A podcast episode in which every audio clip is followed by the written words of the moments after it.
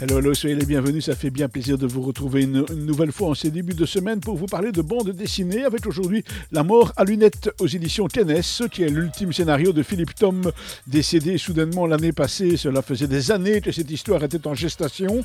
C'est aussi la concrétisation d'une envie de travailler avec son ami Gérard Goffo. La mort à lunettes devait au départ raconter la suite de Sur la route de Selma, une BD d'il y a près de 30 ans dessinée par Philippe Berthet.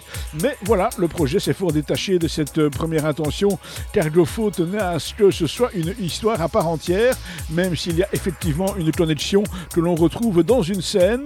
On ressent en tout cas aussi dans cette bande dessinée des similitudes de ton avec Berceuse Assassine, une trilogie de tomes dessinés par Ralph Meyer, et effectivement on apprend que c'était Goffo qui devait au départ la dessiner. La mort à lunettes s'inscrit dans ce registre, c'est un récit de, euh, de Malcolm au passé chaotique approché par l'armée américaine pour promouvoir une campagne de recrutement. Malcolm va se laisser convaincre et entamer la traversée du pays en voiture avec Alexander, un vieil homme dont il a fait récemment la connaissance. Tous deux ont des comptes à régler avec la vie.